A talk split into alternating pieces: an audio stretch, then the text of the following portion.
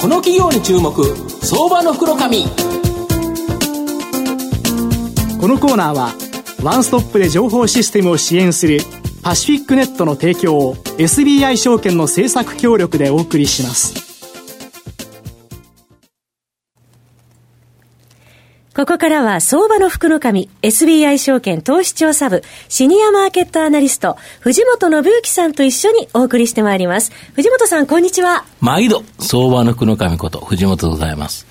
WBC、はい、まあ、とりあえず準決勝、いくれ、ね、ねアメリカラウンドに行けるっていう形なんですけど、藤波出ないですね。ね中国戦で2回だけだだけやんという、このままもしかしたら準決勝、決勝、投げなさそうな雰囲気、ね、もう満載という感じですね。阪神出てませんからね。はい。藤波しか出てないんで、なんかすごい寂しいなと思いますけど、はい。で、今日はですね、えー、東証マザーズ上場、証券コード6095、メドピア代表取締役社長、岩見洋さんにお越しいただいてます。岩見さん、よろしくお願いします。よろしくお願いします。よろしくお願いします。このメドピアさんは、東証マザーズ上場で、株価今744円ということで、売買単位100株ですから、えー、まあ8万円弱、7万円強で買えるという形になります。えー、渋谷区恵比寿にですね、本社がございまして、医療 ×IT のヘルステック企業という形になります。で、国内の医師3人に1人が参加する国内最大級の医師専用コミュニティサイト、メドピア。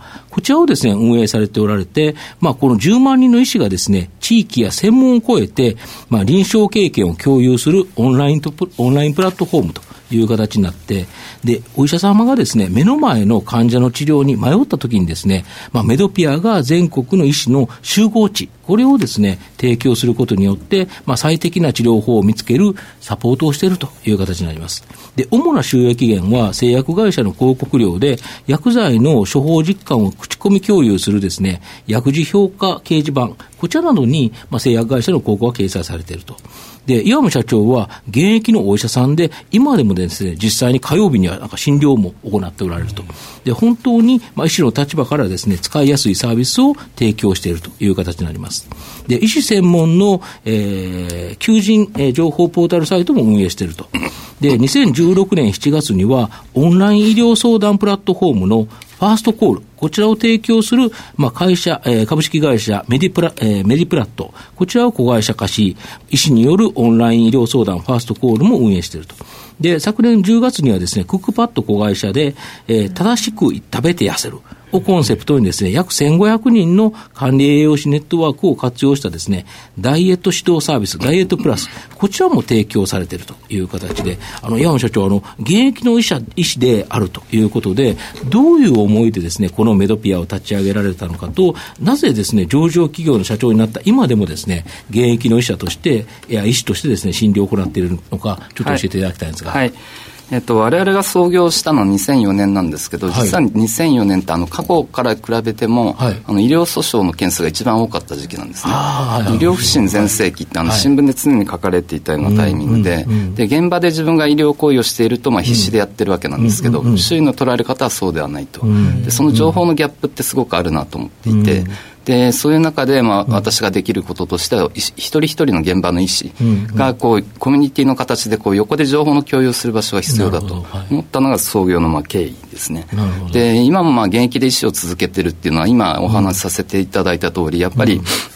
あの現場の問題はやっぱり現場の医師にしかやっぱりわからないと思っているので、まあ、週1回ではありますけれども、やっぱり患者さんをしっかり、あの診察させていただいて、現場の医師の実感をまあつかみたいというのが一つと、あとは我々今後あの医療の分野に当然いろいろな変革を起こしていきたいので、まあ、そういう時に医療側の中の人であることはすごく大事だと思っているので、まあ、今も医師を続けているなるほど、外の人よりも中の人として、医師の言葉ことがよく分かり、その人向けにきちんとしたサービスをした方が、やはりメドピアさんが伸びていくそうですね。はい、なるほど。で、あと、その国内最大級のこの専用コミュニティサイトメドピアの強みとですね、実際にどのようにですね、収益化しているのか、これをちょっと教えていただきたいんですが、はい、メドピアのやっぱり強みはもう何といってもやっぱり私自身が医師であるということと、その会員の基盤ですね。うんはいはい、で10万人というのは日本の医者の3人に1人がまあ我々の会員、はい、まあサイトの会員であるとい。う部分はやっぱり一番強いのかなと思ってます。で先ほどご説明いただきましたけど、はい、我々の収益の最大の部分は製薬企業様からの広告料ですね、うんで一例で言うとあの先ほど少しお話しあった薬の食べログみたいな、うん、薬剤評価掲示板。そうですね。薬を医者の目線で評価をするサイト。そういうサービスを運営をしていますので、そこに医者がまあ見に来ると、まあ、世の中にないものなので,、でその情報を見に来た医者に対してそのタイミングで広告、まあ、宣伝をしていただく、そちらが我々の収益の,、まあ、つあの一番大きいところですね。なるほど。でこの薬のやっぱり口コミってすごく重要な情報なので、うん、製薬企業によってはこの口コミの情報をこう製薬企業側とこう情報の連携をさせていただいて、で、まあ、何か例えば副作用のお話とかあったらすぐに情報が行くような、まあ、そういうサービス提供しているのは日本国内で唯一ですね、はい、ああなるほど。やはり自分が普段出している薬だったら当然ご存知なんでしょうけど、ね、たまにしか来ないような患者さんというか病気の方で、どの薬、まあ、複数あった場合、どれが一番いいんだろうというのをチョイスするのに、まあ、僕たちがレストランを見るのに食べる具を使うように、お医者さんはメドピアのここ掲示板を使うと。やっぱり患者さんに薬出すと、やっぱり医者も怖いんですよね、うん、そうですよね、えー、やっぱり人の命に関わることなので、うん、そこに対してまあ貴重なまあ情報を提供して、うん、他の医者がどう処方してるん。だという情報をまああの共有をしているような、まあ、そういう場所ですね。なるほど、はい。やっぱりそれはお医者さんにとって素晴らしいことですよね、それによって医療が医療がこう上がるということですよね、はい、レベルが。私自身がまあそれも実際で認証しながら使っているという状況です。で昨年はですね、M&A が結構盛んにされておられまして、まあ、これで手に入れたですね、オンライン医療相談プラットフォーム、ファーストコールと、このダイエット指導サービス、ダイエットプラス、これを開始しているんですが、現状とですね、今後の見通し、ちょっと教えていただきたいんですか？はい、はい、昨年、まあ、この2社をまあグループに入れさせていただいたんですが、うん、あの実は今、ヘルステック業界、はい、まあ、医療界って非常に規制緩和がもう、あの、うん、すごい勢いで進みつつあるんですね。で昨年の遠隔医療という領域に関して、はい、まあまあ、法律の解釈の変更があって、まあ、非常にベンチャー企業もすごい今増えてきているような形でスタートアップがすごく増えてきている領域の、はい、そのファーストコールはその一社なんですけど、うん、でそのファーストコールのサービスすでに持っているシステムと、うん、メドピアの10万人の会員基盤があれば、まあ、圧倒的な優位性を持てるだろうという判断で去年まあグループにしたのと、うん、あとは胃と食ってすごく重要で、まあ、予防医療、まあ、いわゆる患者さんにしないのが一番重要なんです、そちらにやっぱり食事が。はい。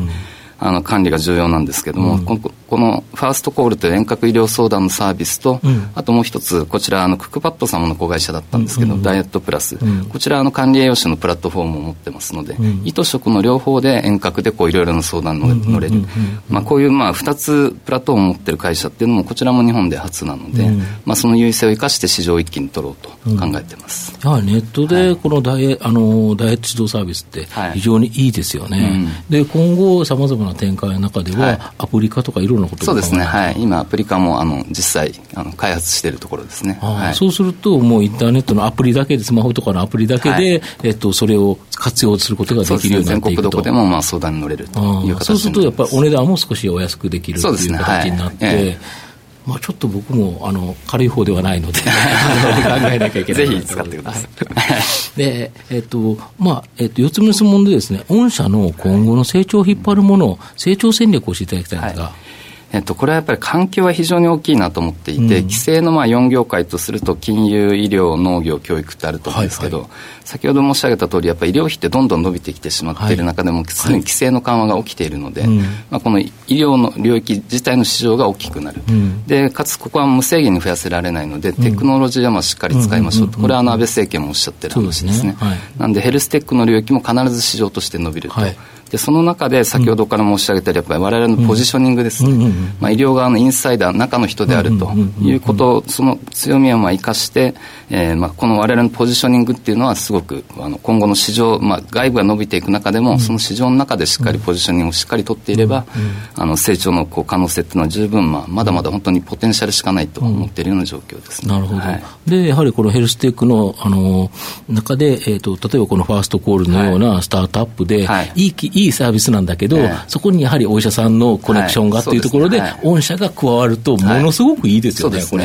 やっぱりこの会員の基盤、うん、この10万人のプラットフォームの上にさまざまなサービスを乗っけていける状況に今なっているということと、やっぱりどうしても古い業界なので、あの中側から変えていかないとこう、テクノロジー万歳で言ってもやっぱりそれは医療の世界違うわけなんですね。っていう意味ではその中側からしっかり変えていくと。そこをスピード感を持てるのは、まあ、我々の強みなんじゃないかなと思います。やっぱりヘルステックの中でのハブのような形で、ねはい、もう10万人という会員がいるからこそいろんなサービス、ねうん、だからこれ2つ今今回懸念されたと思うんですけど、はいはい、今後もやっぱりいろんな展開そうですね。十分あの我々独自で作るサービスもあるでしょうし、うん、まあ、他の会社とまあグループ化するという可能性も当然ありますので、はい。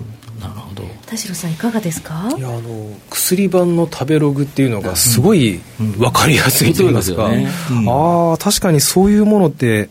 身近にあればすごい、うん、みなんでしょうなかなかそういうところが見当たらないので、うんうん、これこの薬何なんだろうっていうのが大体そのまま飲んで終わりになりますけども、自分でそこでまた知ることができますから、これはいや非常にあの言葉は変なんですけど面白いサービスだなというのは感じました、はい、ダイエットプラスの今ホームページ拝見してますけど、ダイエットレシピがあったりアプリも開始されてらっしゃるんですね、結構使い勝手がいいですよね、で最後まとめさせていただきますと、このメドピアは、現役のお医者さんであるですね、岩見社長が自身がですね、医師として欲しいサービス、これをですね、医療かける IT のヘルステックによって実現したメドピア、これを運営されていると。また、オンライン医療相談プラットフォーム、ファーストコールとですね、ダイエット指導サービス、ダイエットプラスという新しい2つのサービスを始めておりですね、まあ、どちらもですね、やはり急速な成長を期待できるのかなと。で、医療を IT の力によって変革し続けるメドピアは、やはり今後ですね、高成長が期待できそうな銘柄だと思います。今日は証券コード6095メドピア代表取締役社長岩見洋さんにお越しいただきました。岩見さんありがとうございました。ありがとうございました。ありがとうございました。藤本さん今日もありがとうございました。どうもありがとうございました。ありがとうございました。